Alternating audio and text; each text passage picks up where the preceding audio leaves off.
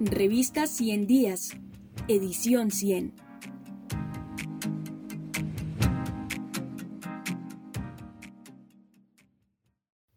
Cien veces cien por Camilo Borrero García. En el contexto colombiano, no es usual que una modesta revista de corte académico llegue al número 100. Esa meta está reservada para las publicaciones auspiciadas por grandes medios de comunicación o que involucren asuntos de farándula. Me atrevo a pensar que ni siquiera las aventuras editoriales independientes en otros campos de nuestra cotidianidad, por ejemplo los deportes, la moda, la tecnología o la salud, lo logran. No es un dato científico, claro. Me puedo y me quiero equivocar.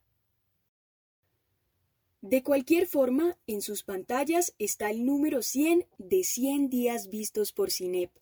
Esta publicación se ha constituido en la principal herramienta para que este centro de investigación nos participe de su visión sobre el acontecer nacional.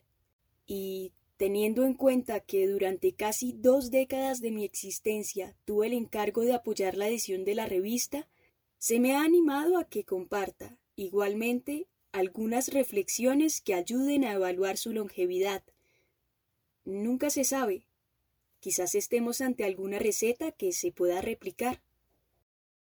Con esa tarea en mente me propongo entonces llamar la atención sobre tres elementos que, a mi juicio, es necesario calibrar ante cualquier evaluación.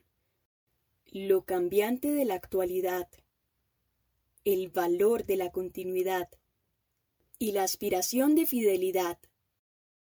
Estos tres en su conjunto le otorgan a un medio como cien días tanto identidad como autenticidad. Sin embargo, es evidente que en un mundo en que la oferta de los escritores supera la demanda de los lectores, Aún con el viento a su favor, el futuro no es del todo prometedor. Cien días requiere de su benevolencia en acompañarnos. Cien días no fue el primer ensayo que se hizo desde el CINEP en este cometido de analizar la coyuntura, pero resultó, a la postre, el más exitoso. Antes, por ejemplo, la dirección de Alejandro Angulo había incursionado en esos terrenos, con más modestia y controlada ambición. ¿Qué pasó y qué hubo? Fueron dos ensayos separados por poco más de un lustro, en donde investigadores de la institución compartían análisis de actualidad, fundamentalmente en el campo de los derechos humanos, y básicamente para un público ya iniciado o cautivo. Los usuarios ordinarios de nuestros servicios, especialmente los mismos trabajadores del centro.